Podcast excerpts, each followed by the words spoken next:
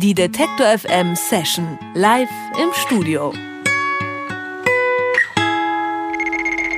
Es zirpt, wabert, klickt und quietscht. Ein kunterbunter Klangbaukasten ist das, den das Münchner Duo Joasino zu einem großen Ganzen zusammensetzt.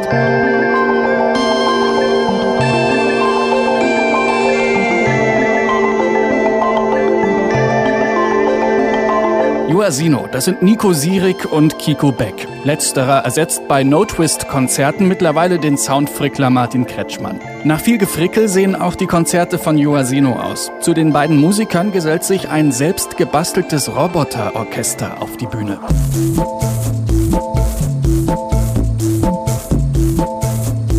Mensch und Maschine im gemeinsamen Klangexperiment. Nur wer steuert hier eigentlich wen? Fragen wir sie doch selbst. Joasino sind zu Gast im Detektor FM Studio. Ja, ich sag Hallo Kiko, hallo Nico. Hallo. Hallo. Das müsst ihr jetzt erstmal vor allem mir, aber auch unseren Hörern erklären. Was ist das für ein Roboterorchester, das ihr da gebaut habt? Wie sieht das aus? Es sieht sehr selbstgebastelt aus. Es ist, wir haben es alles selbst gebaut zusammen mit Freunden und es sind eigentlich zwei so Abteilungen. Einerseits so kleine Schlägelchen, die Trommeln, Xylophone spielen und die auch genau das spielen, was wir ihnen sagen.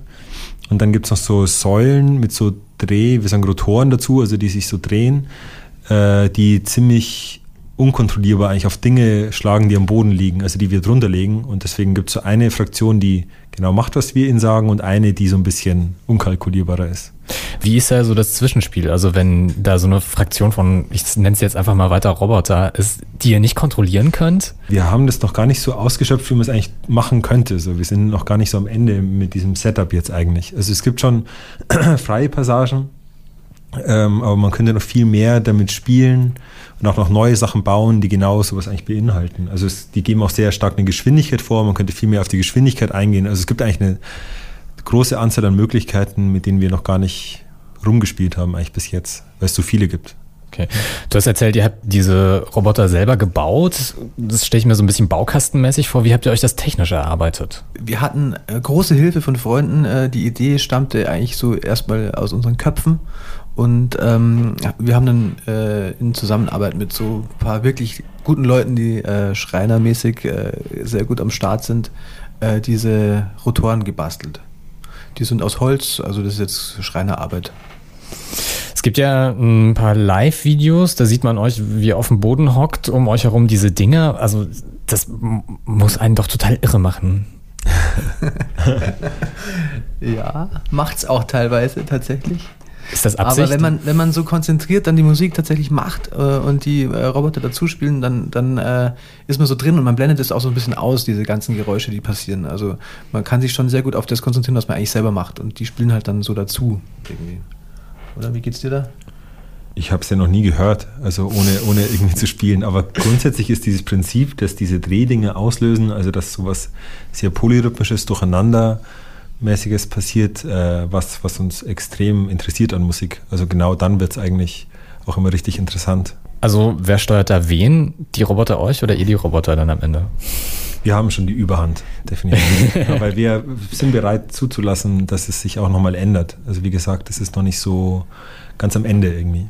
Also wie ist, eu ist euer Plan dann am Ende irgendwie so, so FX Twin-mäßig so ein Roboter-Orchester ähm, auf der Bühne zu haben und ihr müsst gar nichts mehr machen? Oder?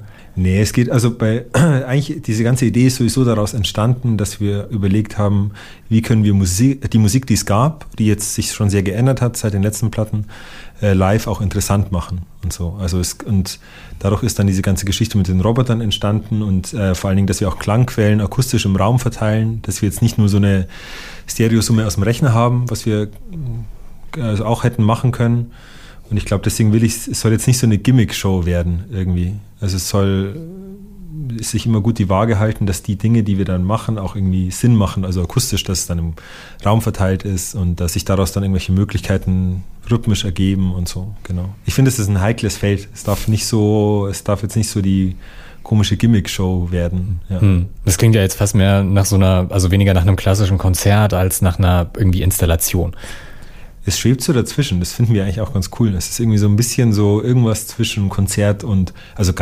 90% Konzert, 10% Klanginstallation. Ja, ist schon noch ganz viel Konzert, aber es hat so ein bisschen was davon und hätten wir auch Lust, es noch weiter, das Verhältnis auch zu ändern. Ja. Im Mai ist ja euer drittes Album rausgekommen. Ihr habt da schon mit dem Setup ein paar Konzerte gespielt. Kommt da auch ein bisschen Routine rein in den Umgang mit diesen zufälligen Elementen? Also rein technisch auf jeden Fall. Also da hatten wir am Anfang noch mehr Schwierigkeiten, die ganzen Geräte aufzubauen und abzubauen. Und bis wir da äh, mal äh, einen Flow drin hatten, hat es ein bisschen gedauert, aber da ist auf jeden Fall jetzt Routine drin. Und spielerisch, ähm, ja, es entstehen eigentlich schon immer mal wieder neue Sachen, aber eigentlich sind wir da auch schon relativ routiniert jetzt, oder? Ja. Es war ja sehr ein Sprung ins kalte Wasser. Wir hatten ja nichts, was wir, worauf wir aufbauen konnten und so. Deswegen ist jetzt, glaube ich, während den Konzerten auch musikalisch auch einfach viel passiert. Also wie spielen wir die Lieder und es gibt jetzt keinen, wir spielen noch ganz andere Instrumente wieder vor und plötzlich drehen wir einfach nur noch ganz vielen Knöpfen rum und so und da, bis wir das mal so richtig raus hatten. Ich glaube, das ist auch stark passiert während den letzten Konzerten. Jetzt bin ich ja ein bisschen gespannt. Ihr spielt bei uns im Studio auch einen Song live, allerdings leider ohne Rothorn und ähm, also quasi 100% Konzert. Ja.